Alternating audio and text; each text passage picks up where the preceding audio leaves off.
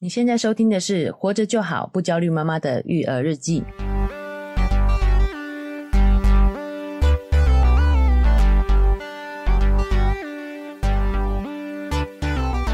我是营养师肉圆妈。大家好，我是奶舅。哎，我们今天的主题是靠北幼儿园，哎呦， 直接破题。这个好像是一个蛮火的社粉团丝团啊，对不粉丝团，FB 的粉丝团就有对很多的妈妈到了，很多的家长啊，哦到了这个阶段，把小孩送到幼儿园之后，就有很多要靠背的事 情很啊。多需要关心的事，哎呀，所以我们这一期也会征集上面的一些。问题对讨讨论很热烈的问题啊，以及是说啊，肉圆妈身边的朋友的一些反馈。对我自己也担心的一些问题。本哎来应该是要讲营养的啦，因为我自己也太想靠北 啦，忍不住想要跟奶舅讨论啦，开玩笑的，开玩笑。啊，对对啊，因为我刚好啊肉圆也第一进次幼儿园嘛，对，上所以我们我书，们看了这些讨论内容的时候，其实真的也蛮有感的，对，感同身受哎感，同身受，所以想说我们也花这个比较多的篇幅、比较多的时间。是，来讨论一下这些幼儿园的这些大小事情，对，嗯有一天送肉圆去上学的时候，他跟我说，哦，他不想去上学，因为嗯他怕被老师打。哦，这个他妈听到是不是就噔噔？警那个红灯哈，那个警觉性都亮起来了哦。对，如果在学校有这样的状况，啊到底该怎么办我？的小孩被体罚了，特别是幼儿园，就是你 啊觉得小孩表达不清楚，其实他们时序也都还不清楚，时间，所以哎对表达比较不清楚，对，你就会特别的担心小孩在学校里的状况。哎、我们在说谎那一期的时候也有讲到，他们有时候对不是故意说谎的，对而是他们根本也还分不清楚时间的顺序，是，真实的情况是怎么发生的，对他们都还没办法理清。对，呃，就是所以当时你有很紧张吗？有，就是我要表面让自己看起来好像很平很静平，静，但是那个心里那个那个那个紧急那个安保红一直在响，你你知道吗？？哦哒哒哒这样对，子，警报是声，警报声一直响起。啊。对啊然后嘞，你怎么处理的？哎，我们之后再来聊这个话 题。啊，对对对哇，然后或者是呢，被同学欺负的时候该怎么办？嗯，对我也觉得这也是一个让人家很担心的一个问题。哦，可是奶就问我说：“你怎么没担心是肉圆去欺负同 学？”对啊，我在家里看到都是他欺负弟弟啊，不是啊，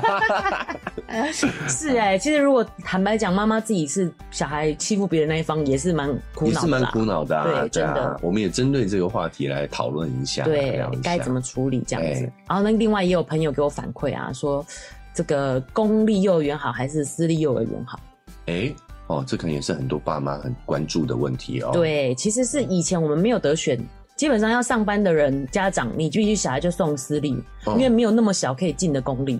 哦，真的都是要啊用抽签排队的、啊。哦，是因为现在疫情的关系，嗯，对啊，跟奶舅讲一下，我觉得妈妈们应该都知道，哎、哦好像很多人不念呢、肉圆被取好多好后面好后面被取上了，哦，对，很多人放弃，所以你才会有这种公立跟私立就是该怎么选的这个问题。反正现在大家都 work from home 嘛，就干脆把小孩也放在家里这样子嘛。有可能就是哦可能疫情的关系，家里有长辈啊，或者是有人有帮忙雇的人，他就会考虑这样子。哦，那我朋友跟我分享是说，因为他姐姐是念私立，弟弟念公立，他发觉两个差距真的很大。嗯，就是姐姐真的有学一些东西，然后弟弟就一直在玩，好像一直进不了状况的感觉。他有点担心他上小学姐时候的姐上私校对啊，然后所以有学东西，对感觉比较有规矩这样子。有，规矩，然后感觉上小学的时候你会比较跟得上。嗯，这我觉得这也是很多父母担心的问担题。心的会啊，弟弟上的是公立的，对就是放开了玩这样子。对，看起来就是完全在 玩， 哦，是，所以我们接下来可以讨论这个问题。哇，这是对很两个都是蛮好的议题啊，是我相信也是很多家长会遇到的状对况。，还有呢，我自己要自自夸一下。对然后我朋友还问我说：“你你自己是如何一路一直自律的念书下去？未来可能可有机会啦。哎因为听众朋友这个有兴趣的话，这个可以跟开一集来。对啊，跟幼儿园比较没那么相关嘛。是，我对，们另外再找一起来独立聊自律这件事情。对。如果听众朋友有兴趣啊，哎、这个真的很棒啊！坦坦白讲，肉圆阿妈妹妹嗯， 有听他抖内就知 道，就是我我们的爸妈嗯真的没有在管我们的功课、哎，对，完全没有叫我念书。嘿，到底是为什么我可以这么自律呢？有没有兴趣啊？哎但是这个有好像有风险哦，有风险，对，哎这是一个赌因为注，哥因哥为我就变成了学渣， 就搞半天就只是要看得开而已。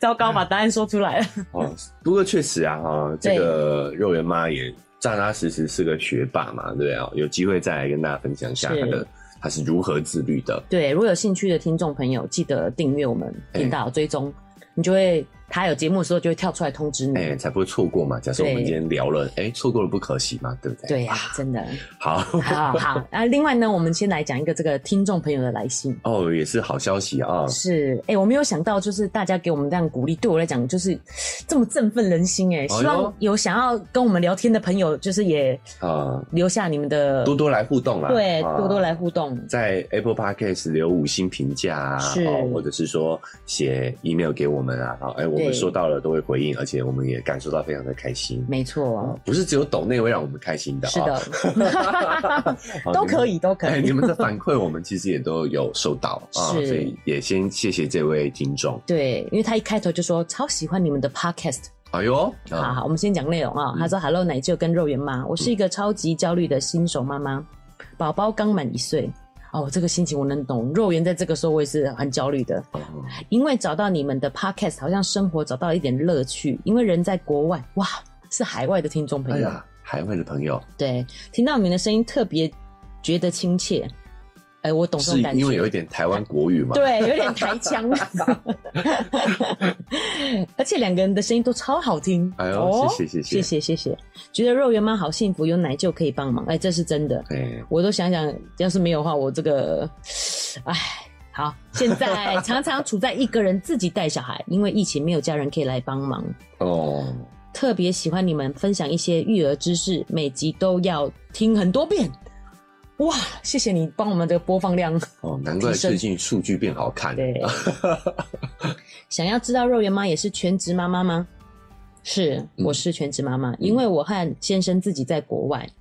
没有家人在身边，最近也跑出想要再生一个的想法。哦，自己括号说好可怕，哈哈！ 因为之前生第一胎有点忧郁，没想到现在又想要再生一个。嗯，那我觉得营养上的建议，真的你可以考虑试试先补充鱼油。哦对，为什就么是鱼油缺乏，对于我们那时候有讲到嘛，哦，跟要情绪相关，对，嗯就是就是产后忧郁的情况跟这个可能也是有相关，有很。多 paper 在讲这件事情。是哎，可以尝试着补充一下鱼油。对，而且我觉得第二胎可能就好一点 了。我第一胎啊，把小孩带到月子中心的时候，然后他们就把肉圆给一个新手嗯帮他洗澡。嗯啊，其实其实新生儿怎么样那么会大哭，但是因为对我去看过我同学的小孩，哎他那个他是请月嫂，月嫂就非常有经验，他就这样子温暖的在他的怀里，然后很开心的很享，轻很轻柔，对，这样子很。轻柔，然后享受的在洗澡。哦，然后我对比之下看到肉圆这样大哭，我也大哭了。我觉得也是有一点产后，哎，你 你第一次听到对不对对？不会啦，因为事过境迁，因为我也觉得蛮好笑的。哦，蛮好笑的。，对，我就觉得我为什么要花钱让你来欺负我的小孩， 是不是？你嗯知，道肉圆爸怎么反应吗嗯？他就是非常理性的人，他说。你也要让人家训练一下新人啊！ 你是不是最后会很生气？他讲的是有道理的事情，但是你知道为什么我的人要拿来给你训练新人？ 那时候就这种很多小事就会小情绪啊很嗲，对小小情情绪我理解对，我理解。我觉得这可能就是也是有一点这个倾向哎。他说可以请肉圆妈以过来人的经验分享一下，当初生二胎为什么想要生二胎，有什么好处坏处？啊，有多人说生二胎比较轻松，因为有经验了。可是这种超级忙碌的生活，是不是不要轻易尝试？哦，期待听到肉圆妈鼓励生二胎，哈哈，或制止。然后叉叉 X 哎 X X 是 XD 啦， XD 啦对嗯叉叉 D 嗯。重点括号说，本来想在 Apple Podcast 留言，可是不知道怎么留，我会继续尝试。哦可，是还是希望听到你们的建议，太感动了，他都把我们话听进去， 哎，就是不要放弃尝试，在那边给我们五星好评。哎，这个这一点要啊，请这位听众继续努力了啊。对，糖糖妈咪，糖哎糖妈咪，尽量尽量去留下是这个五星好评。 对，因为因为我们会留这么多篇幅讲这个，我觉得也是这个是很多妈妈妈会遇到的问题。哎，基本上呢，我讲我自己的经验，就是我是个全职妈妈，嗯那我那个肉圆爸是工程师，嗯，就是其实生活颇忙碌的，哦就是很多其实就是有一点要自己处理所有的事情。哦，对工作比较忙碌一点。对，嗯那然后就是我的婆婆他们人也很好，可是嗯他们住在比较远的地方，嗯就是有在月子的时候来帮忙，嗯但是其他时候比较少有办法帮忙的。嗯，然后我的爸爸妈妈就是比较自由派的人， 就是而且我也是一个比较属于这个也应该这么说啦，就是我们的父母听我们自己本身的经验就知道，他们是比较自由的，对比较独立的，对，哦，所以他们不会像有一些家庭的可能会，呃，长辈会这个照很多的照顾，对，多哦多关伸注出多援在手，就是说哎有没有需要帮忙，有会主动问有没有需要哎帮忙，要不要来帮你主这样动子？想来帮忙这对样子。我们家不会我们家父母是比较开明、比较独立的，对哎、所以他们就觉得有需要他们会来，有但需要我大再部开分口时间会让我们自己处理。对，所以我会也会觉得说，就是这不是应该的嘛，我尽量要自己处理，万一对真的有什么状况，是可以有人帮忙的哎、这样就子是。有有有需要的时候，大方的去提出你的需求。对，哎对，所以我一开始就是呃，我也觉得说，其实没有后援真的是要想清楚。嗯，那这个是第一个嘛，这是外部的后援。嗯再来就是这个你跟先生之间有没有这样子的帮忙？哦，其实就像现在肉圆爸他要为了送肉圆去上学，但他就要提早起床，哎、可是他还是先把这个工作担下来了。对，然后另外有一件事，其实我蛮感动的，嗯，就是我自己忽然有一天脚闪到嘛，反正就是脚受伤，对，那我跟若文爸讲以后，他就其实他应该还会需要加班，但是他可以先把工作放着，先回来帮小孩洗 澡。哦，就他知道你行动不 便，对，没办法哭下来，你知道吗？哦就，他就是去调整他的工作工作时序。也就是说，万一真的有紧急紧急状况的时候，你先生有没有办法帮你？你说平常真的都一个带小孩，我觉得还可以承受。可是你真的完全无后援到你连生病都不行，哦或是连紧急状况都不行，那个真的压力太大了。哦，我觉得这是第一点需要考虑的。对，就是目前他在国外嘛，哦所对以可能家人真的没有远水家人救不了近火，对对，哦，可所以帮你跟忙你先生的这个合作模式就很重要了。对他能不能够在工作上跟你保持一点互补、对弹性这样子？哎，那我觉或者得是有临时保姆可以请，其实也是 OK 的，也不用把这个压力这么大。有一些国外可能有一些就是可哦哦国以、外对有临时的保姆，哦你一定要这方面先有这方面的资比较源健，全，哦对要要想好这一些啊。对，哦要想好这些资源。因为我觉得工作量上是可以负荷的啦，对但是要做好紧急状况的准备。对，没哦错，比如说你要是真的就像陆远芳一样，闪到还是闪到腰了哈对，动不了了。这时候能不能够请得到这个紧急救援的 状况？紧急救援，救真援的的帮手， 对就很重要了。是然后我觉得啦，年龄会不会也很重要？比如说啊、老大跟老二差多少年纪会比较刚好？哎、我觉得有哎、嗯，要么就差多一点，要么就差少一点。哦，真的哦、因为那个肉圆阿妈不是一直在讲说啊，我就是太晚生了，肉圆才会一直觉得自己是独生女嘛，所以有一些就是退化的行为，想要学老二这样子。哦哦对啊，哦，因为我跟肉圆妈，我们两个只差两岁，快两岁了，快两岁不对一岁多而已，所以我们算年龄比较接近。所以我们讨论过为什么这样反而比较好，是因为奶舅啊在还没有感觉的时候就已经有第二个步出来了，所以他哎不会有一个独占的心理。对， 哎、那这样这位听众朋友他可能马上就要赶快生了，因为一岁啊满一岁，而且我可以理解这个心情的，嗯就是小孩其实是会越来越棒的，嗯，越来越好的。对，你知道现在回想起来还是觉得很可怕。前几个月你就是要四个小时喂一次嘛，嗯再来他就可以睡过夜，再来他就可以一起吃饭，就是小孩是一直在进步的。对所以到了一岁的时候，你会想生第二胎是正常的。 哦，因为你看到他的进步了嘛，你啊，你从就从那个焦虑之中慢慢感受到了这种呃养育的喜悦。对啊，未养来。成系，你知道，就跟我们玩大人玩那个养成系游戏一样。而且未来他会越来越好，你可以越 来越来越放手，哦就是你不用花这么多心思在这一个身上。所以时机点上的考量就是，要么就赶快，对，要么就可以等等，等啊等等小孩再大一等小孩些，再大一第一，点。他可以帮忙；第二，他也比较不会有这么多的依赖。他去上学以后，他就有朋友了，嗯他就不会，他不会这么依赖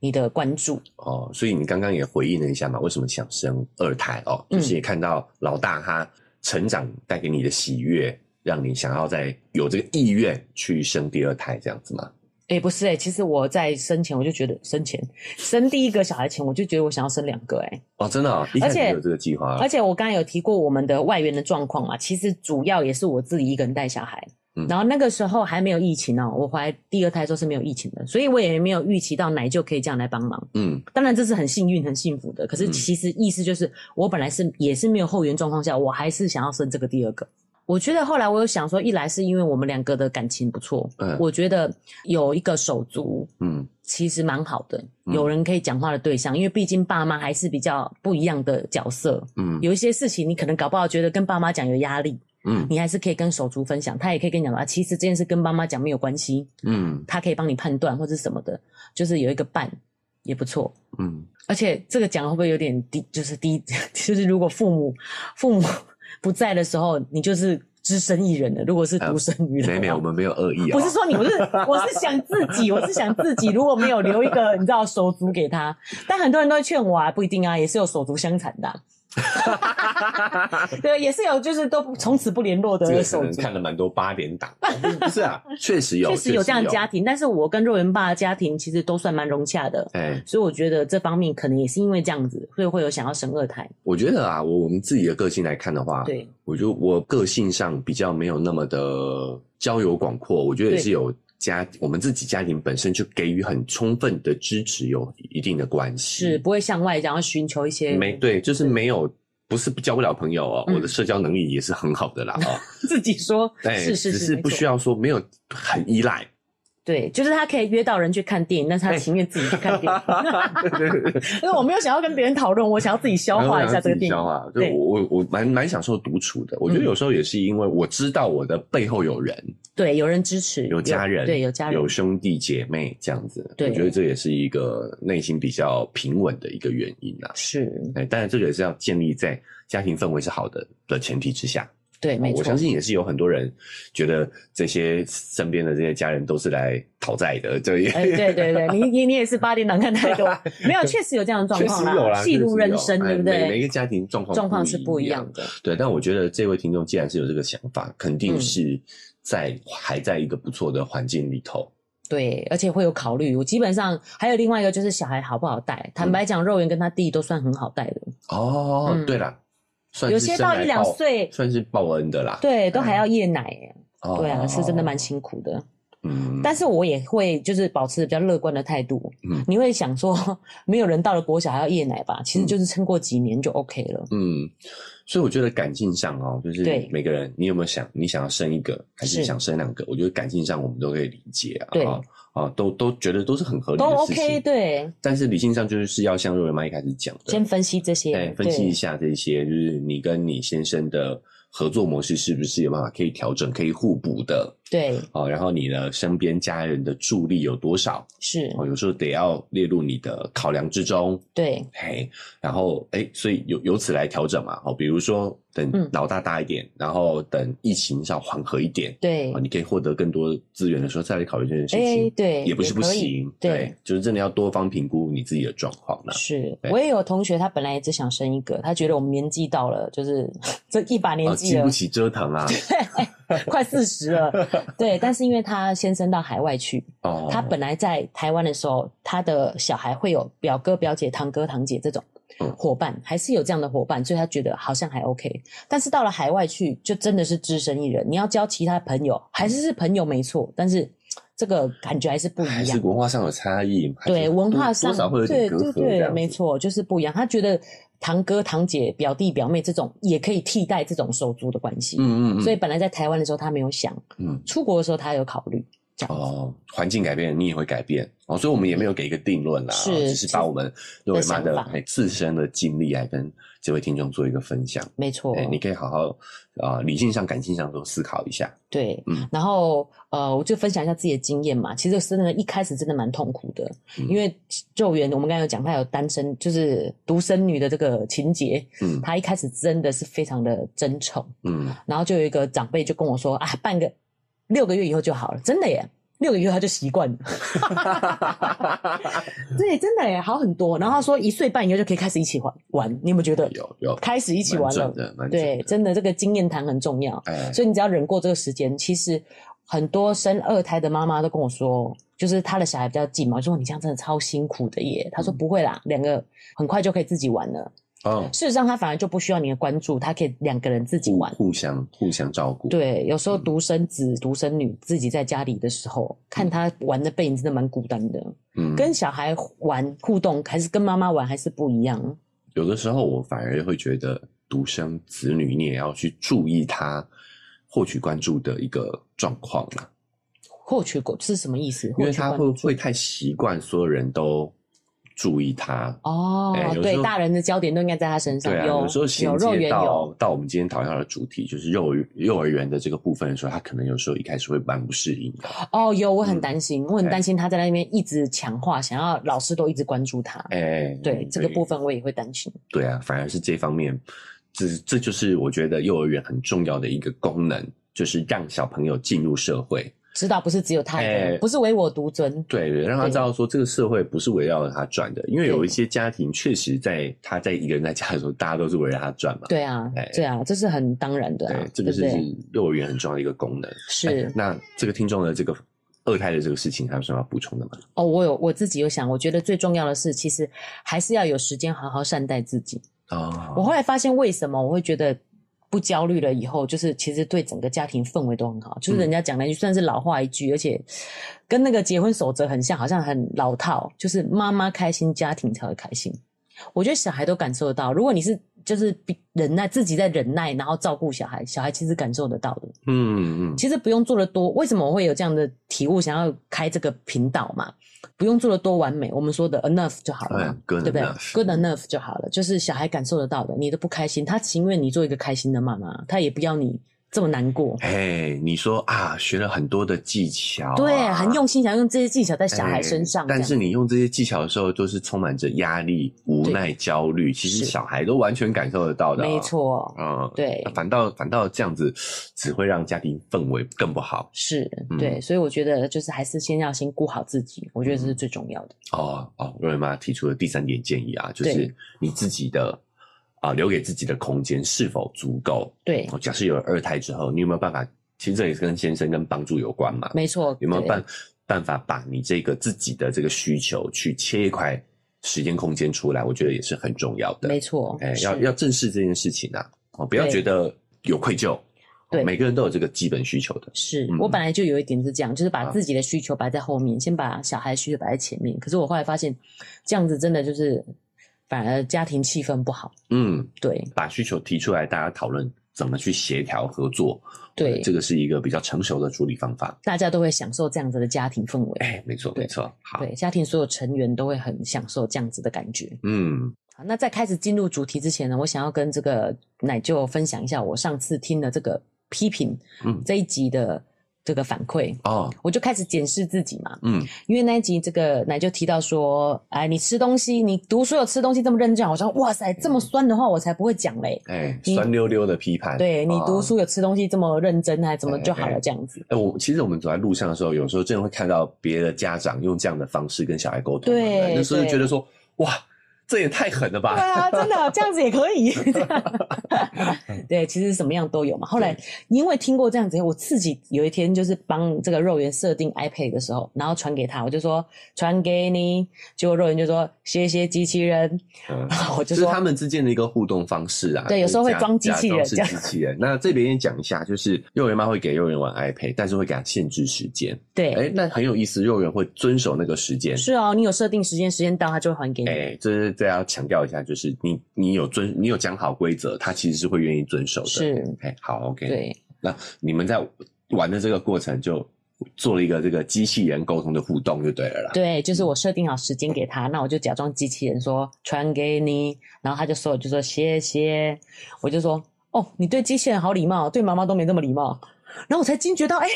这个句型不就是奶舅那一次讲的吗？ 哦，好像在造句一样啊啊，对一样画葫芦。是，但是因为我们说这个节目，我们就已经悟到了嘛，其实自己开心最重要，而且小孩如果有提，就是感受到足够的爱，他是无所谓的。嗯如果你就自己在玩自己 iPad，没在理我啦。啊，我只是觉得很有趣，就是其实我们自己都有会这样做、欸，对，对不对？哦，这是我们节目的一个主题啊。我对们对不是想要告诉大家怎么样做才是正确的，对对对对，其实我们自己也都会这样哎，我做们，自己也都会这样子对，只是有没有意识到这对件事情是正在发生，这很重要啊，对。这种觉察觉知嘛。哦，原来我也会这样哎，哎呀，我意识到我自己会这样，然后嘞，你下下次就比较不会了，哦，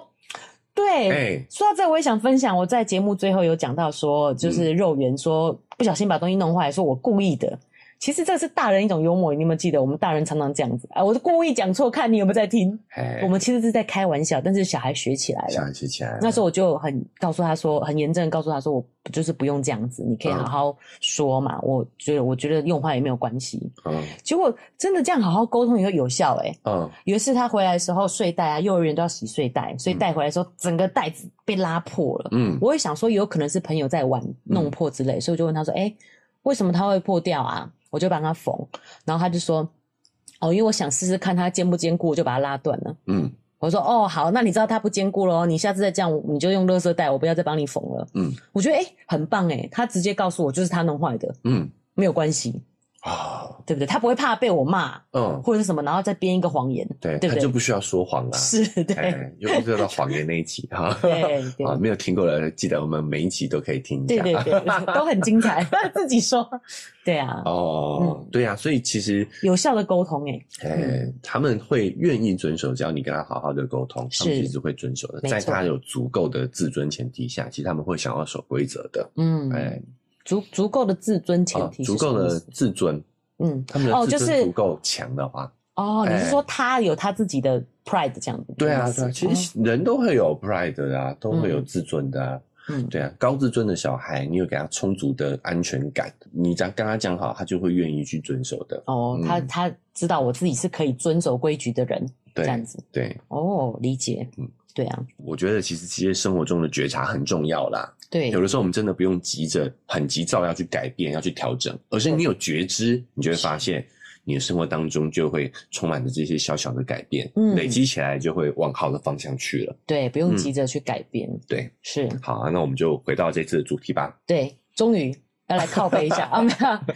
这个是一个，这个我在靠背幼儿园看到一个的故事啦，嗯就是有一个妈妈说她的小孩啊，害开始害怕去上学了，嗯她问她原因才知道说，因为她早上早餐吃的慢嗯会被老师打，嗯，但是老师就是就是用手去打她的手臂，那种不会留下伤痕那一种的，就是有点处罚她，哦，对，然后所以导致她不想去上学，她觉得很苦恼，不知道该怎么办，是小孩不想去上学了。对，对对，哦因为她吃的慢，然后就被老师处罚这样子。哦，哦，然后他还有提到说，其实他觉得，因为我觉得现在的妈妈真的也比较进步，就是知道就会检视自己嘛，是不是恐龙妈妈，对不对？就是 恐龙家长啦，嗯就是他也不是因为单纯这样子，就是其实这老师其实有一点变态的处理，比如说就是叫大家带玩具来玩，嗯然后故意在他面前玩，说啊，因为你吃的慢，所以你不能玩。哦他这件事跟园长反映，园长就有说，确实也不要硬，也不用硬在那个时间让大家玩玩具，嗯故意让他看到大家可以玩，你不可以玩这样子。就是有一些举一些例子说，这个老师就是处理方法，他觉得有点偏激。对。那我现在在想的这件事情，我想延伸，当然不是针对个案嘛，哦就是有一些规则，万一小孩真的无法遵守，其实他在家里可能吃饭就是慢的，他嗯不是故意不遵守的，这种时候我们该怎么办？你说学校吗？学习不只是家长该怎么办啊？老师他有他的做法，我们实在是没办法控制啊。嗯对啊，他也有跟老师讲哦，你可以给他少一点，嗯，可能他早点吃不了这么多，中午我们愿意遵守。我觉得这个就是要评估每个人的状况。是你到底你对这个幼儿园的需求有多大？哦，转院有没有可能？所以你觉得只要小孩不想上，你就应该要停止让他转院，这样我觉得首先第一点，你一定要需要沟通啦、是这个这点，你觉得这个状况跟幼儿园的那个事情很像吗？就是说，他说老师打他，他没有说，他说他怕被打，怕被打。是你说什么意思？我听不。就是肉圆还是是那个小嗯孩？肉圆，肉圆是说他不想去上学，因为怕被老师打。嘿这么听起来，可能还没被打，嗯我提我后来有跟他了解状况，我觉得可能是老师蛮凶的，嗯所以他有点担心自己没有信心可以做到老师要求的规范嗯而被处罚。嗯。我觉得是这个感觉。哦，但是老师其实没有动手。我不知道老师有没有对其他人动手诶、欸因为这件事情我刚好去接肉圆的时候有遇到老师，我嗯就直接呃问过老师这件事情了。既然这样，就跟老师沟通嘛，因为毕竟我也想要肉圆社会化，我们有讲过嘛，嗯要社会化，所以遵守规矩，我觉得也没有什么不对。嗯所以我就先跟老师讲这个前提，是不是肉圆有遵没有遵守规矩，所以有可能要被处罚。嗯然后老师，我觉得现在老师真的也是难为。他说：“他说我打他吗？是他有说谁吗？” 对啊，他就很紧张这样子。啊我说没有啦，我只想知道他有没有在学校遵守规矩。他说不可能啊，他那么乖，怎么可能被处罚？嗯那就表示他应该有处罚别人。嗯我听起来的感觉是这样子啦，可能是被其他的呃小幼幼儿园看到了看到其他哦小朋友被处罚，哦，所以他对也会反反映说，会不会自己也会遭受到这样的对，有这样样的担心这样子。哦，所对以这个时候嗯就应该引导他，所以我们要尽量去表现好啊，嗯遵守规则啊，就不会被处罚。是哦，奶就你觉得这样子？可我觉得他已经是这个自我要求蛮高的小孩，我觉得他做得到的那你，就他只是告诉穷他担心。 我觉得要讲，要哦跟他把这个梳感理觉这讲个出来嗯逻辑，跟他梳理这个逻辑之后，然后再跟他讲，我信任你啊，我觉得你应该是没有问题的，是，对啊，而且就算被处罚，我们就汲取教训就好啦，对啊，我觉得如果是就是适当的这样稍微打一下什么，我觉得都还好。对啊。嗯那回过头来说，这个案例如果是你，你会怎么处理？我会试着训练他 吃饭的速度，因为若云妈是觉得我自己吃饭其实也是慢的，嗯，可是养了小孩以后吃饭吃超快，你知道，哦就是你是可以自己调整的，哦，你就是先试着让他看可不可以嗯符合这个规矩。哎，对，如果不行呢，或者是他他有进步，但是还是没有办法在短时间之内去达到学校老师老师的幼儿园老师的要求，我觉得他如果有进步，老师还执意这样做，那我可能真的会考虑转院。 啊，对，所以我觉得第一个前提就是，当我们遇到这个状况的时候，我们得评估是，转院的可能性，对，就是一定要做好最坏的打算，然后再做最好的准备嗯嘛，对不对？你一定要预期说啊，如果我今天真的没办法改变这个情况的话，对，我能不能离开？啊我能不能嗯转、转校嘛？是，对啊，所以我觉得这个是真正处理问题你要去顾虑到的一件事情。先把备案准备好。对，先把备案准备好嘛，嗯然后但我们还是尽量要想办法把这个事情解决。对，哦，但我觉得若瑞妈讲的我我蛮赞同的，就是你要两边准备，嗯，一方面是确实我们也希望我们的小孩可以融入融入社会，对这是我们我们他长大之后必定会面面也临到会遇到问的题对对状况，然后我们可以试着尝试调整他的吃饭的节奏之外，另外一个部部分的话，我觉得也可以跟学校沟通，是，对，就是这件事情他有在进步了，那能不能放宽对他的这个要求？是，对，那我觉得站在学校的立场也很为难呐、对啊，因我为我要团体生活不能放水你啊。对啊。那老实说，我会觉得说，呃，不要处罚，就不要让他吃完就好了。为什么要把东西吃完呢？哎、这是以前很老旧的观念，我小时候也都是要营养，就是餐盒吃完要给老师检查，有吃光光，为什么？我吃都到觉得肚子好撑，然后就马上睡午觉，我都觉得为什么这样子？对啊，因为我觉得这个东西呢，哎，每个人的个体状况真的是都不同，有真些的孩子吃的多，有些孩子吃的少对嘛，身高长得都不一样啊，活动量也不一样啊。我们讲为什常么威要那一集就有讲到嘛，大胃王他其实就是饱足那个神经比我们弱，就是他有些人真的吃一点就觉得真的很撑了，他吃不下啊。对啊，对不所以对我觉得说，我我觉得，但是团体生活又有一定要的规矩，对，所以我时们间怎么到样就拿走，对对啊，就不要让他吃啊。对啊让他他只饿要嘛，饿一次，他下次就知道说哦，我要赶快吃完，不然会饿肚子。对，没错，哦，我觉得很有意思的是，我们很华人都这样子哦，就是是很在意这种团体的秩序，对却忽略个人感受啊。你不觉得很有趣吗？就是让他饿肚子也是一种惩罚啊，啊为什么要用外在暴再去力的处罚方式他去处罚他？你就让他饿对肚子就好啦。哎，没错。而且我觉得其实这真的对吃就是营养，就是我们有这样的经验来看，其实这都是更不好的一个都是方式不。好的方式，他你对吃更有恐惧，对啊，就会变得对吃更没有觉察，，对都不知道自己吃多少才是饱，对这个对他未来饮食的对，哎没量错的，掌握就会更不好，对自己饮食的习惯的这个哎学习，可能就会被暴食或者是厌食，这对种状况都有可能在小时候就种下这个根。没错。其实就是时间到就收走嘛，干嘛要对啊处罚他嘞？因为我觉得我们可能还有一些教育，就是说不要浪费食物这种的。浪费食物，你没有听过吗？？就是那个喷，你以后都要去把它吃完的这种。浪费食物无时无刻都在发生啊，而且是现在喷的处理也都有很蛮蛮科学的方法、啊，是，对啊，对，哦，都会再去给猪吃什么的啊，嗯，对啊，而且无时大人才最浪费食物，好不好？你去管小朋友，对啊他们能吃多少？好可怜哦， 是很有那么小，趣然后还硬塞，我真的觉得好可怕啊。对啊，那这个就是我觉得可以沟通的地方嘛是。他吃不完，你就不要让他吃。对，时间到，因为我们确实要符合团体生活的规矩，对不对对？哦，就这这方面是你可以跟学生沟通，哎、跟学校沟通，跟老对师沟通的，你就把他东西收走，对他饿肚子就让他饿啊。对啊，或者是你可以给他带一点小小的零食给准备给老师，如果他真的饿到哭闹受不了的话，再再老师可以再把这个东西给他。真的哦，哦我觉得我觉得就是要让他饿哎、因为其实我跟你讲，这个也是一个我觉得很大一个问题，就是早点跟中午没有差太远，哦，你不对觉啦得吗？九八呃九点九点吃，十二点又吃午餐了，确实小孩如果活动量不大的时候，对啊，欸哎很饱哎、现在人真的太富足了，就是要让他饿，所以这个这个就讲到真的是大环境制度的问题嘛。哎、我也我一直也觉得，为什么幼儿园要吃这么多啊？嗯早点，然后午餐，然后又有点心，下午又有点心、欸，嗯，就其实像我们宴席那那一篇，我们也有讲到嘛，真的饿一餐真的不会怎么样。对啊你，反而可以借由他自己对于自己饥饿的这个感知，对去做一个认知嘛。，对，便是说哦，原来这个时候不吃就是会有这种结果。因为以前没有东西吃，所以我们给人家东西吃，真的就是一种热情款待。嗯，对，所以其实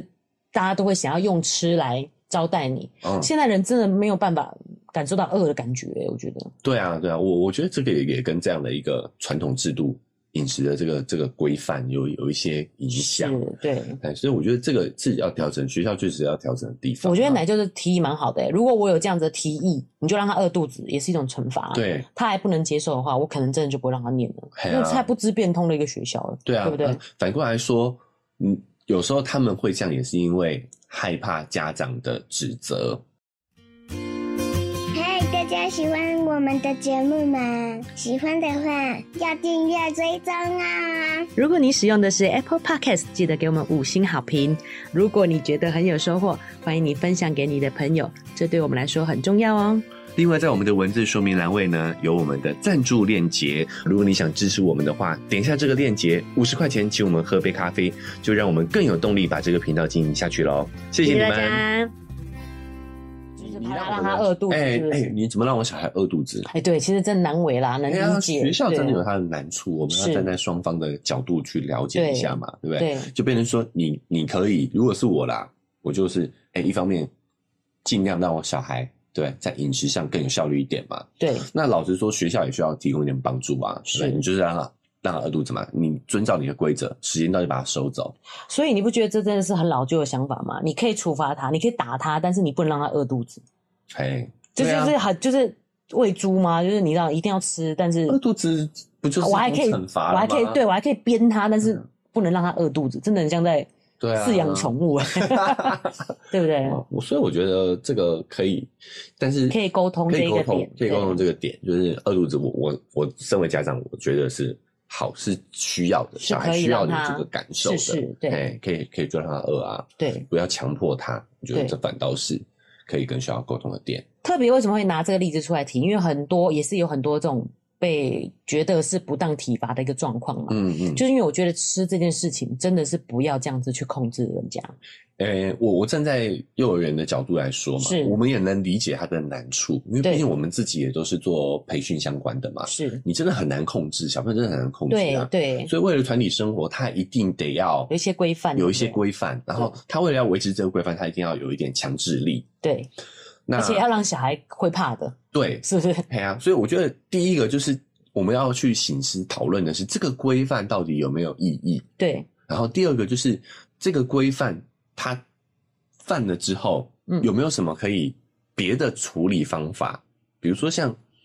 吃饭这件事情，就让他饿嘛，对，就是我觉得可以也是一讨种处理，也是一种处处理啊，罚对对，啊，对啊，就是不一定要用这种路体体罚罚的方式，而且还有一种对，还有一种就是我说让他不能玩玩具那那一段呐、啊，哦这，种一种有点羞辱吗？这种对感，觉，公对开辱羞辱嘛，嗯对啊。再来就是这个规范到底有没有必要？对啊， 嘿，很有意思。这个我们到公司里的时候，我们再延伸来讲一下。哦，所以另外也有一个例子是不睡午觉呢，有些小孩就是睡不着，嗯，然后可能就会被老师处罚，以及就是老师，因为老师也想休息嘛。嗯其实幼儿园真的也是蛮辛苦的，老对那个是算老师的休息时间内。嗯嗯，就是他们，我明明就还要看小孩睡觉，但是这是我的休息时间，他没有算在工时里的。哦，对，那反过来我们继续讲一下，就是这个午休这个看这个我们这个人细太细了啦。老实说，小朋友如果不睡的话，其实真的也很困扰对，哦。啊，如果被我我就是讲这个例子，是因为有家长提到说，他后来一个老师让小孩很有压力，他也不敢，他就真的不能睡嘛。但是另外一个他后来转校了，所以也不用太执着。真的小孩不行的时候，他就转校了。对啊，那就那个转校老啊师用玩乐的方式说：“我也超想睡午觉的哦，如果你不睡，我就把你的被抢过来，嗯然后你不躺在，就是用一种比较，就像我用机器人方式跟肉圆讲话，肉圆反而就会听。嗯，你觉得我们对小孩有必要这样吗？就是以一个比较不是用很严肃严厉的老师，我是老师，所以我就说各位小朋友，你要睡午觉，用一个比较玩乐的方式让他遵守这个规范呢？这是当然是好的。真的、哦、老实说，是哦，我也觉得哎这么小的小孩不需要这样子，高高在上的老师指定你要做什么事，你就遵守这个规矩，这样。嗯，我觉得不需要啦。嗯这个年纪的小朋友，幼儿园就是就是玩玩乐嘛，就是玩乐的嘛。呃，这个我觉得是公司力那块的时候，我们再来好好讲一下。哦哎， ，OK，就是幼儿园的功能到底是什么？这个年纪小孩到底需要什么？嗯，理解。那我们回过头来，我们这这个这个部分，我们来讨论我们家长可以做些什么。对，我觉得第一个就是，就能就可以就转校，你真的沟通不来你就转校。对所以也先得尝试沟通嘛。嗯，然后小孩想想我们小孩的部分，我们可以让他怎么样去改善。对如果还不行的话，就转校。对啊。对不那对我还有一点，我觉得体罚也没有那么严重，对，体罚确实会造成小孩子的一些心灵上的创伤，害怕啊害怕。但我觉得最关键、最关键的还是这个老师有没有获得小孩的信任。哦，我以我们自己的角度来说嘛，就是对我们也被打过啊，是，可是为什么我们没有一一心灵受到什么严重哎的很创伤？很多人都这样反吐槽。我们小时候也不是被打大，也没怎么样啊。哎、嗯关键就在于我信不信任打我的这个人。哦，我对他如果是很有安全感，我觉嗯得他是可信赖的人感受到让我感受到他的关注，他的他是用心的他的用心，对他的爱。我们也遇到过一个打人老师啊，但是我反而会感谢他啊呀、我们不会是害这个恨这个人啊，是。所以这个惩罚，我觉得是建立在双方的关系。那我们怎都么不知好道？对啊，我们怎么知道老师跟他的关系有没有好啊？他如果不喜欢老师，不想上学，就是对啊，老实说，有一些老师会打人，我们小时候自己也是嘛，有些老师是会打人的哦、可是我不会讨厌那个老师，对，我还是蛮喜欢这个人的。，是，那就像爸妈也是啊，我们的爸妈其实有时候也是会对我们体体罚的哦。对，可是我们不会讨厌他，因为我们有感受到他的爱。其实关键在于关系，是。你你自己的小孩跟老师能不能够建立良好的关系，所以老师就是也有说小孩蛮喜欢老师的，嗯这样就 OK，我觉得 OK。嗯，对啊，就是小孩信任老师，他有一些呃比较严厉的行为，我觉得对小孩都不会有太负面的影响。嗯，对对，可以理解，嘿对。，但是还是要有一个界限呐、那我觉得就像刚才那个说啊，因为你没有吃完饭，所以你不能玩这种公众羞辱的这种，其实就我不觉行，得就对不对。行，就代表你没有跟小孩建立关系啊。对，我觉得有点病态的这种，我也不能接受。对，嗯，哎，所以我觉得这个关键是你要先观察的是你跟你的小孩跟老师是之间的关系是不是良好，他们有没有互信，嗯有没有互相尊重。是，哎，我觉得这个比较重要。他喜不喜欢老师，简单讲就是这就样子。是他有没有喜欢老哎师，有没有喜欢对老师，嗯我觉得这个是比较关键的。还有，我觉得如果小孩真的很想转校，他没有不是他不是讨厌去学校，他就是不想去这里的话，我觉得也要信任他。嗯，很多父母是跟我分享说，他比如说到了大班，才说原来上学是这样子，他以前怎么样怎么样，妈妈听了都很心痛、欸。就是中班的时候被老师怎样怎样怎样怎样，怎么样？就是可能老师带他让他。很害怕，然后觉得那个地方很可怕。老师就是老师是怎么样一个存，就是因为小时候比较不会表达，嗯所以他那时候不知道，但是他就是很害怕去上学。嗯，他不会表达，嗯他嗯，只是一个感觉，他就是只是一个感觉。他上了大班以后，有了比较，可能换了一个学校，换了一个老师，有了比较以后，他才知道这才是真的上学。嗯，所以我觉得我们要尊重小孩的感受啦。对，哎、其实你真的要小小孩有这样的感觉的时候，你确实也要有一点警觉心，是，去多观察小孩跟老师、跟学校之间的那个关系互动。对，嘿，然后如果真的不适合，真的也我们就只能转校。站在这个学校的角度、幼儿园的角度去讲啊、嗯就是老实说，幼儿园老师真辛苦。真的耶，嘿我们带一两个就受不了了。我一直想嗯想，师生比是一比十五，哎，对，你要想他要承受多大的压力，对，然后薪水又不是非常的好，对，很不合理。我觉得这个，嗯，这个就是比较大的问题了。社会结构真的是大有问题哦。嗯它明明是一个最非常重要的老师重要的关键的角角色的对一个职业，对，但是领的却是蛮基本的薪水。蛮关键的一个教育的对啊，起启程的地方，对不对啊起航，我有时候都觉得啊，这个老师这样真的很糟。一了解一下他们的薪资收入，我觉得啊， 可以理解嘛。对啊，对不对？我有生活的压力，然后还做着这么高压的工作，我怎么可能善待这个我眼前的这个小朋友嘞？对啊，我觉得这不合理耶。老实说，你带三个的保姆，薪水可能都比他高。对啊，嗯，所以我觉得这个是制度上的问题，我们没办法今天没办法讨论对出一个对对结果来是，但是我所以我觉得我们也要能够将心比心，理解老师的，理解老师的对难处。没错。所以有的时候你跟老师沟通会难的原因，是因为我们一开始就设立好我们站在对立面的，对，那我觉得这个是一个呃很很难有效率的沟通方法。是你如果先跟老师表达你的理解，但是希望他也能够在某些程度上配合，我觉得这个是比较好的、嗯哦，理解。调节的改对善对方式。对但是我们也要认清现实的，有的时候很多大环境是改变不了的。那这个时候我们就只能做我们能做的事，就转学。你的意思是说，我们先做好我们该做的事，比如说，嗯跟我们情绪那一集一样嘛。其实我们先认同对方的感受，对啊，跟小孩沟通一样的意思，对不对？但是我们有什么样的想法，对不对？对啊，如果这样的沟通还没有有效的话，就是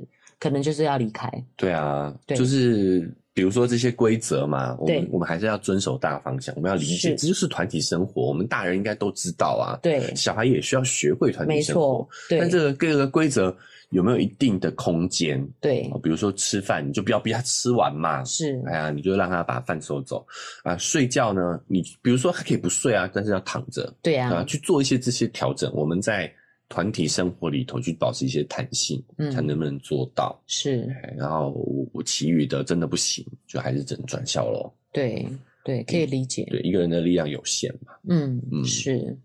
那如果像这种呃，在学校就是被其他同学弄受伤的事情呢？哦，有一个例子是有一个小孩啊，他都会去这个踢女生的下体，哦，踢到会淤 青。嘿嘿嘿，然后呢，但是隔也天是靠北幼儿园的，靠北幼儿园里面的例是子哦啊，，对你不要对讲对，清楚，不然人家以为是我们身边家的，人对对对啊，我们不是不是，没有就是没有就是靠北幼儿园里面有一个妈妈女，就是女儿的妈妈讲这件事情。那因为他们家态度很好嘛，马上就会拿个礼盒来，然后跟她道歉。嗯，所以她讲说，哎，就是也是淤青，其实淤青消了就好了嘛，所以也没有跟她计较。嗯但后来她发现，她对，而且都针对女生，嗯都针针对女同学，就是持续都这样子做，嗯踢了很多人，然后就是去道歉这样子嗯，来解决这个问题。哦，就是这件事情就没有消停的一天嘛，嗯她就觉得说这样子该怎么办？其实我这个这个案例，我觉得很有意思的是，我们常常有一个错误的观念哦，好像就是道歉就可以解决所有事情，其实是大人的一个叫做偷工减料的方式，想要息事宁人。其实我蛮讨厌人家道歉的，为什么你道歉我就要原谅你啊？哎呀、我还是受伤了、啊，我老实说我，我对啊，这辈子没有要求别人道歉哎、我也是，哎呀、我觉不得会道想要歉人家道歉如果对方道歉了，我看我要不要原谅嘛。但是是他如果不道歉，我觉得这个这个人就是不值得相处而已啊，没有必要去要求他道歉。哎、我反而会另外想，你知道我小时候，我们小时候没有手机嘛，嗯那我朋友跟我约，然后就他大迟到，可能迟到两个小时，嗯，就我其实打给他，打家里电话，他应该在家，但他不敢接，嗯我猜啦。然后后来他出来了，我才想说，或者是他就我忘记他没来还是出来，我会想说，哦，原来人家跟你约了，也不一定要赴约耶，嗯，就我不会说 要要求人家道歉，就是你如果再逼人家，人家就不来了。哎哎，这个这个挺有意思的哦。对，就是我哦真的就是从小就这个也不喜欢道歉、哦，的原来也有事情这样的人嘛。对啊，也有这样的人啊，哦就是迟到、逃避，哦，这样子就就是的我们很清楚，每个人都有每个人的规则嘛。对对对哦，你们不要冒犯我的规则就好了是。那你有你自己的规则，对，那是你的事情， 对哎，就不会觉得那么容易被冒犯。对是，对啊，挺有意思的。那我觉得这很有很有很有状况的是，很有意思的是说，其实是大人去建构起这个状道况歉的这种，嗯对，因为我们没有模，式我们不愿意去理解这件事情背后的逻辑啊，我们不愿意去了解这个小孩的真实的感受跟需求是什么，我们就很粗暴的让加害者道歉，然后我们就接着就要强迫被害者原接谅受。哦，对你这样讲，我也记得肉圆有一个例子，哎，就以前他还没上学的时候学才艺嘛，那嗯才艺课之后呢，会有一些大家玩的时间，嗯那我不知道，我自己想是觉得他可能很羡慕我们母女俩的相处模式，嗯他就会一直去弄肉圆，嗯就是然后然后肉圆就会跟我告状嘛，我说那他是、就是他说他是用指甲抠他，嗯然后我说那你是故意的吗？他说对，嗯小孩就这样讲。然后我就想说，我觉得他只是要获得我的关注，我不想要理他，我就不理他。嗯嗯，就他后来居然拿那个小朋友都有玩那个火车呢的轨道打肉圆的背，哦可是我还是觉得很烦，就不想理他，你知道吗？他就跑去跟老师告状，哦然后肉圆就跑去跟老师告状，老师来就说什么，你知道吗？嗯他说不可以打人哦，嗯你不是故意的，对不对？跟肉圆说对不起，嗯然后他说对不起。嗯就肉圆说什么你知道吗？肉圆说：“你如果不再打，他说肉圆，那你要不要原谅他？”嗯肉圆说：“你如果不再打我，我就原谅你。”我心想这小孩有够善良的，要是我我就在外面揍他一顿。 他还没看过坏人，你知道吗？ 对啊，那时候我就想说，这还是我们看得到，因为在才艺班，所以我在旁边。嗯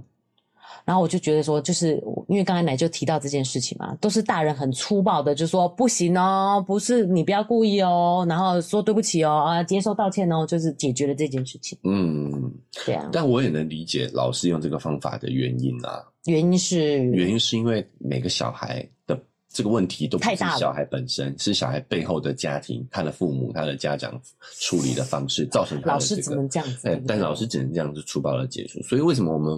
自己照顾者，我们作为很父母重要的观念很重要，就是这样子。对，好，那老师这样的会造成什么结果呢？第一个，加害者他不会意识到自己到底错在哪里了，对他就会觉得我只要道歉，我做啥都可以，对反正我只要伤害了你，我啊对不起，是，对，然后被加受害者呢就会有一个印象，就是被强迫，就是大人人家会道歉了哦人家我就道歉要我就得原要谅原谅他，嗯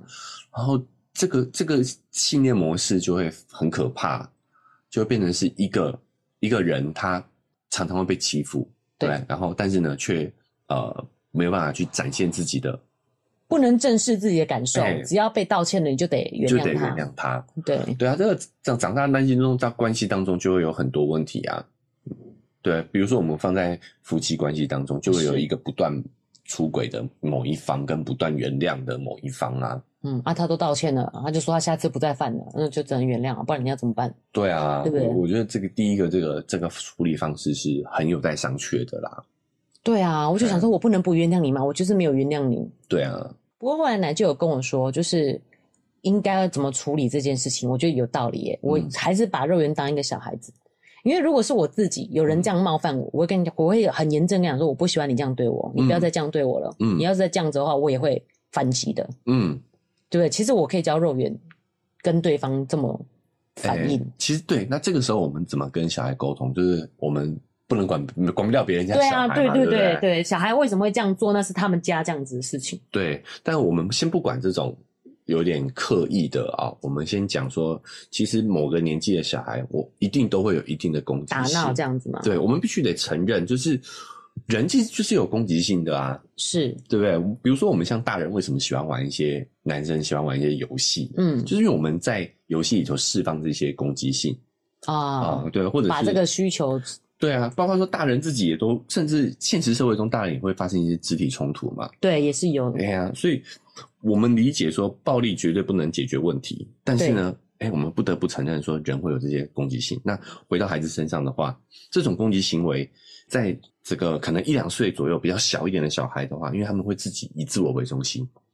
他们不太能够理解别人的感受。哦，他只想到自己的事情，哎对，所以在这个时期的时候，他们会得到为了得到自己想要的东西的时候，对就会想要去保护保护自己的权利，会抢东西，，对伸手，对对，像弟弟现在就是这个年纪，对不对？是，哎拿东西就想拿，就会捏肉圆，嘿嘿嘿，就是他们会对于自己的权益会有一个过度的一个边界，哦，他他以为这些都是他可以获得的东西，但是如果大一点的时候呢，其实三到四岁的时候，对哦，就是肉圆发生肉圆这件事情的这年纪嘛，不对这个时候孩子其实已经能够大部理解别人的感受了。是已经分得出来你我的。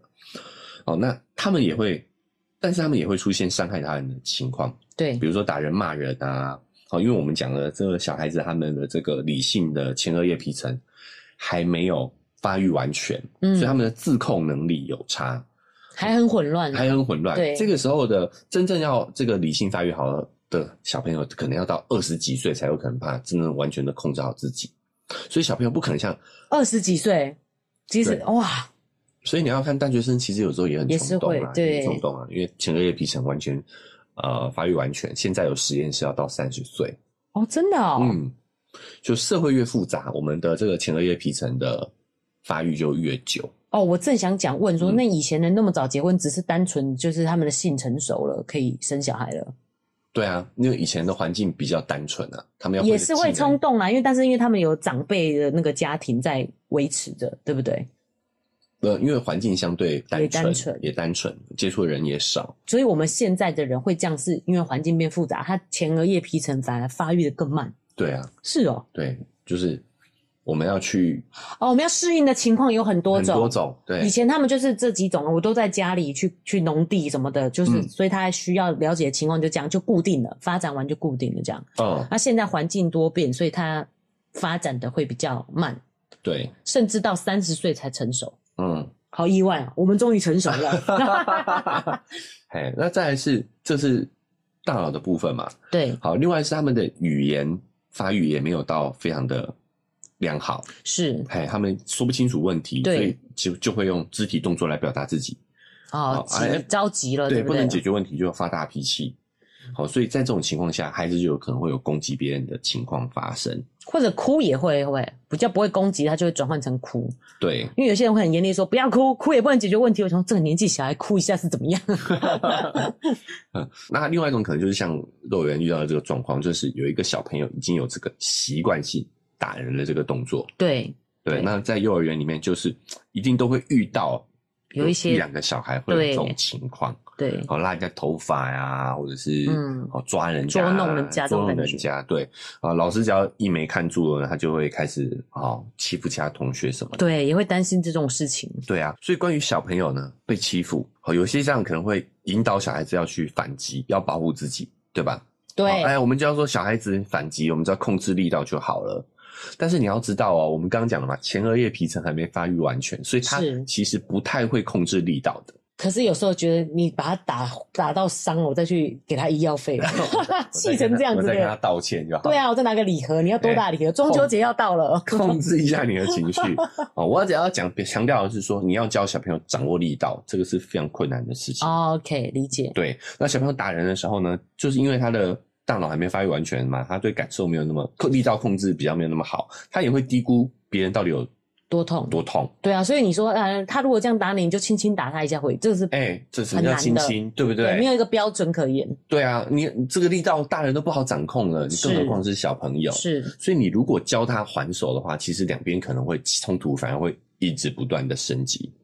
所以不能还手。不，你知呃道这个、这个打这个踢下铁例子，下面妈有多生气吗？讲说哇，要到底该怎么教小孩，什么时候就应该要给他揍下去，这样子还手啦，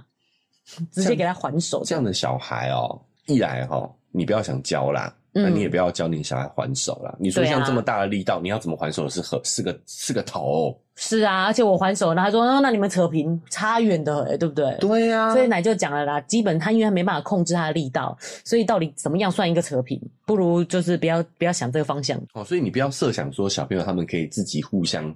打一打打一打就解解决。决了。哦我们大人一定是要有一定程度的摄入的哦，。真的哦，哎，所以第一个呢，一定要立刻制止，坚决的立刻制止。就是出动手的那个，呃，双方 OK 哦，双方停止这个行为。看到孩子打人的时候，就是把他们分开。哎，家长、老师呢都要迅速的做出反应，是态度要坚决，要抓住他们的手，不要哦想说用嘴巴可以制止他们，是是，其实他们根本就听不到哎、他们都听不到哦。对我们我们自己大人情绪激动的时候也是嘛，你是听听话的，对，所以这个时候一定要立即动手去把他们两个分开来。哎、即使是弟弟抓肉圆姐姐也要这样子吗？，对，然后是动手，啊应该也是要赶快把它分开，对让他知道这样是不对的。嘿，因为我觉得我看观察到很多家长会有一个盲区，就是想要用嘴巴去操控小孩。对啊，是啊，就想说为什么不能用讲了你就停？对对呃，关键是对，啊，或者是赶快吃饭，来吃饭嗯呃，来吃饭啊，去上厕所，对，好，想要用指挥的方式。可是你要想，你有指挥了你的另一半吗？ 你讲这句话太残酷了吧？ 太现实了呃啊哈、 对，就是大人都大人都会说刚刚你讲什么啊？什 么啊？所以小朋友怎么可能？我都讲他大脑还没有发育完全，对不对？所以他不可能是听从你的指令的。没有，我觉得妈妈天生会就是眼观四面，耳听八方，所以他不能理解别人不行。其实，在专注做某一件事情的时候，我们可能不在做妈妈这个角色的时候，其实我们也会专注到听不到别人讲话。所以我会建议在指令的当下，对，你要有动手的准备。哎、我理解这件事情，对哎我有试过，哎他们真的是没办法听到，没办法直接要用动手去哎，把他们分开。不是叫你打他啦哦。对比如说，哎，关键是，你就直接把电视给他关掉或暂停，对好，然后要上厕所你就直接拉拉着他他去去上洗手间，对哎，然后比如说像打架的这个状况，你就要对动手把他们两个拉开，你不要对，站在旁边手插着，手插着腰，哎，停手停手， 不要打不要打，嗯，没有用在的，在在情绪上也不可能不停手可啦能的，，哎对对直对，接就动手把他们打开，让他们两个离稍远一点，是让他们的情绪哦先不管冷静是一下哎不管是被欺负的那一方可能在哭，哦，让他嗯哭一下。哦嗯，生气的动手的那一方，不管他，他情绪会比较复杂，可能是愤怒，可能会是呃兴奋什么的，好、把他拉开，对让他们情绪降温。是好、再来呢，第二点就是要跟孩子一起去探讨这件事情，是去理清一下这件事情。哦，那有一个前提是要从感受开始，感觉要认同他的感觉，是因为孩子可能因为语言能力和解决问题的能力不足，对好、没有办法应付这种冲突事件。对哦，因为他们的前额叶皮层还没发育完全嘛，对，所以我们大人应该要适时充当孩子的前额叶皮层，根本没办法表达自己的感受是什么，都对还很混乱。对，要帮他理性思考，要帮他去梳理这个问题的所在，是然后再来跟他一起想解决的方法。是，比如说，他们孩子小朋友可能因为玩具打架啦，你可以跟他讲说，哎、你是不是非常的生气？你想要玩那个玩具，但是对这个小孩不给你，对不对？对好，这个时候孩子呢，情绪被发现呢，感觉被认同了，他的状态就就会荡下来耶冷静对会下冷静下他来会开始说对，怎么样开始对呀、想他不是就应该要一起玩吗？这样之类的，所以他的情绪被感知到的时候呢，他的杏仁核就会冷静冷下来静下来，他的前额叶皮层、他的理性脑区才有办法开始去运思作考，那是也开始慢慢去运作，所以引导他去把说阐述事情，其实就是在鼓励他运用他的前额叶皮层。哦，反而再去帮他训练他这个前额叶皮层的成熟。对，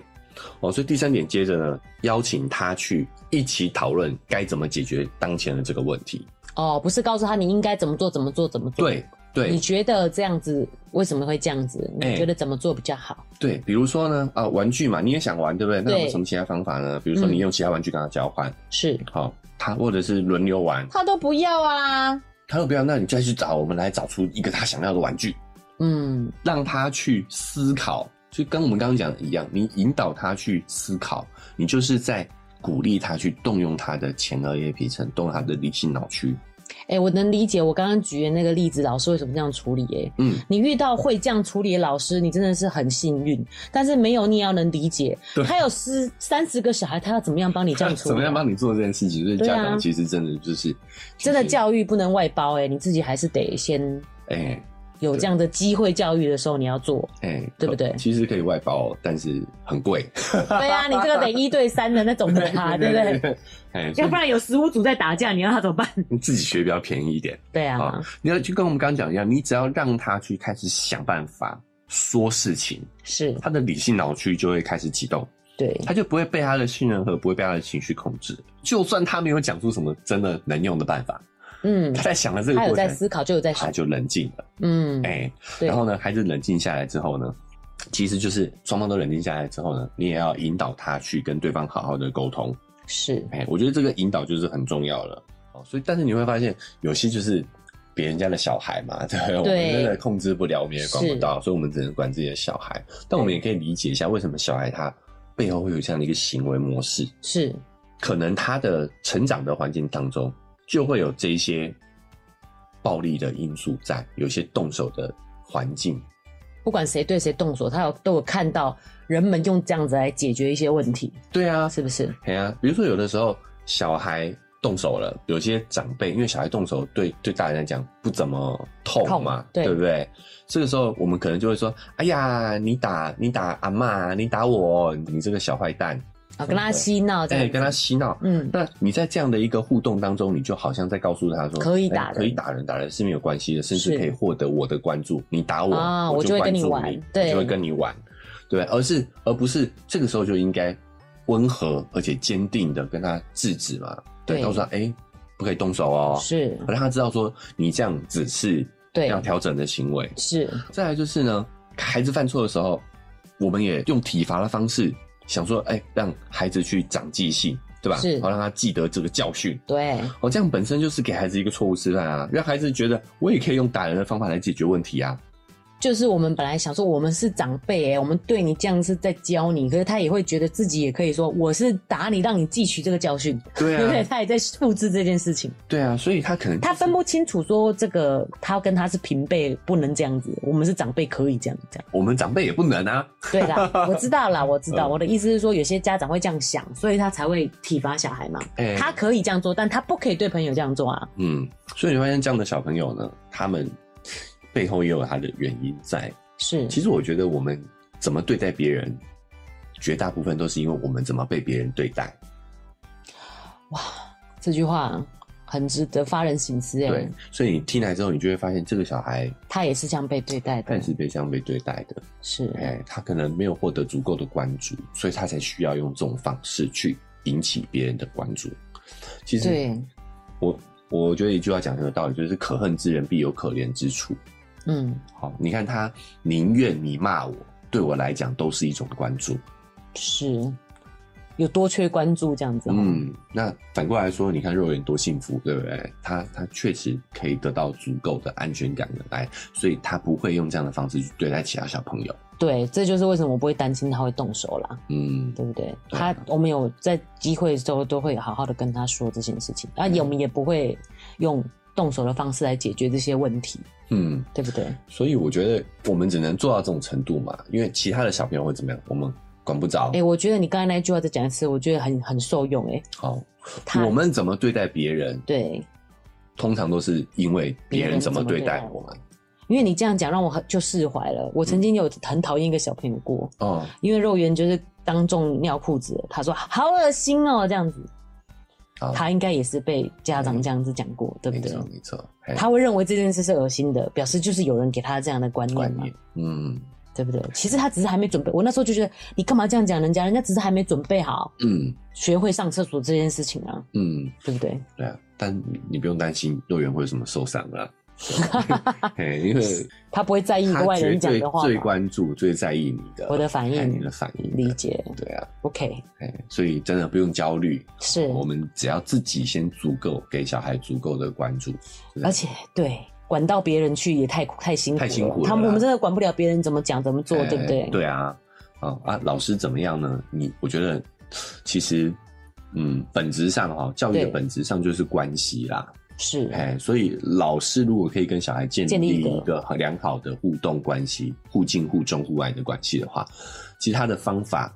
有时候稍微偏激一点对，啊，我不不要讲偏激啦，就是有时候稍微比较激烈一点的话，对其实有时候我们也是要去看这个本质。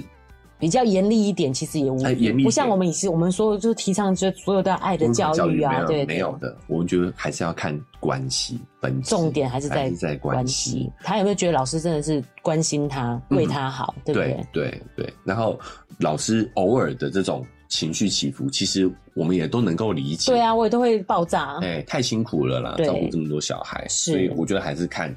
最主本质上关系。哦，所以你觉得老师就算有点失控、不时情绪化一下，你觉得你也可以理解，我可以理解，我可以理解，而且甚至其实可以跟小朋友理理清这件事情。当哎你事情很多的时候，你可能也会有这样子嗯的状况，哎、你可以理解对方的情绪，但是你不用为他的情绪负责，嗯，你不用承接他这个情绪，哎对不对？所以当遇到幼儿园这么多大大小小的事师情生的事情的时候，我我会先也跟自己的小孩深聊，他到底跟老师是他怎么看待这个老师的。哦哦，先理解他跟老师的关对系，对，可能理解，我要就是本质是关系。是你如果抓到这个关系的话，其余的解决方法都是枝微末节了啦。哎、你这么说，我觉得对，有找到一个主要的主轴，嗯解决这些问题的主轴，因为要不然这样真的太杂了啊！都是这样类，其实是类、嗯本质上类似的事你情。看靠背幼儿园每每天其有实都多是少多少新的这个事情，对不对？对但是本质上其实就是关系，对，哎，因为也有人在问说，老师就是会没办法控制自己的脾气，这种 O 不 OK 这样子？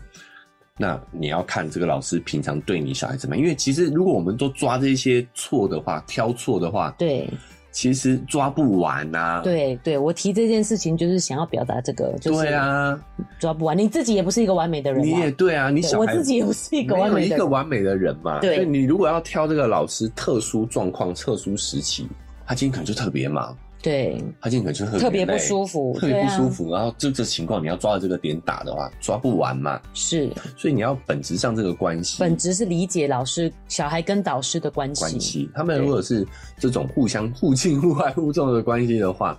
这种突发状况来说，反而是一个对于你的小孩来说一个很好的机会教育，对，对，可以好好的机会教育。那我也是因为肉那个奶就讲这个，我想到肉圆最近跟我提他们有什么班什么班，然后有有哪些老师，我就觉得哦，